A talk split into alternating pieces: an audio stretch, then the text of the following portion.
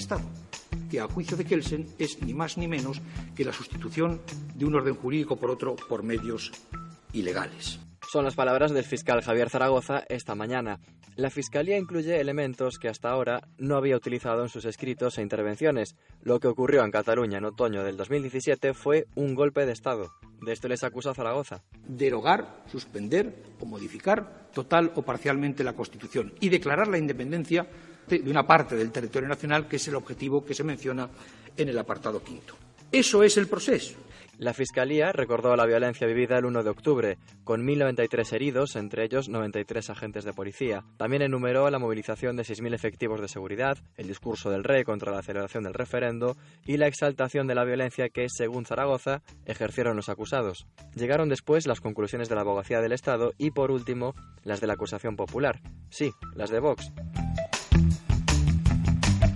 Allí estuvieron Ortega Smith y Pedro Fernández, que además son diputados electos por Madrid y Zaragoza.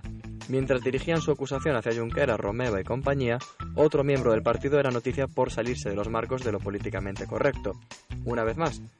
En esta ocasión, por comparar la brecha salarial con la chica de la curva.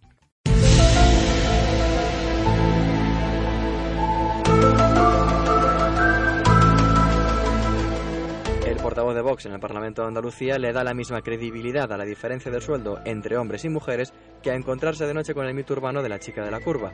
Una brecha, por cierto, que hasta la propia patronal reconoce.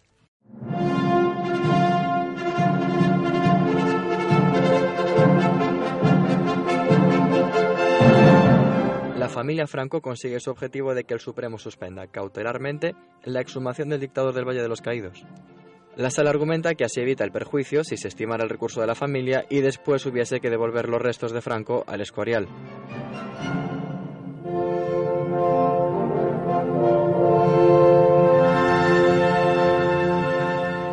Las miradas en Galicia este martes 4 de junio están puestas en Ferroatlántica. El fondo estadounidense TPG compra las instalaciones de Cedumbría y las centrales del Chayas, pero deja fuera de la operación la planta de Sabón.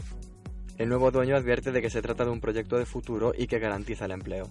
En política, Luis Villares se encuentra con que el PP no le deja llevar un senador a Madrid. La justificación de los populares es que parece sensato y responsable dilatarla ante las dificultades internas que tiene en Marea.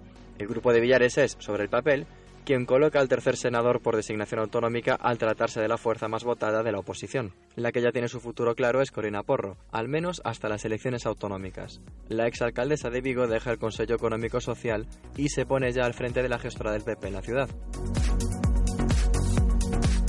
Hasta aquí lo más destacado en nuestra web. Sigue toda la actualidad en La Voz de Galicia, en sus redes sociales y mañana en tu kiosco.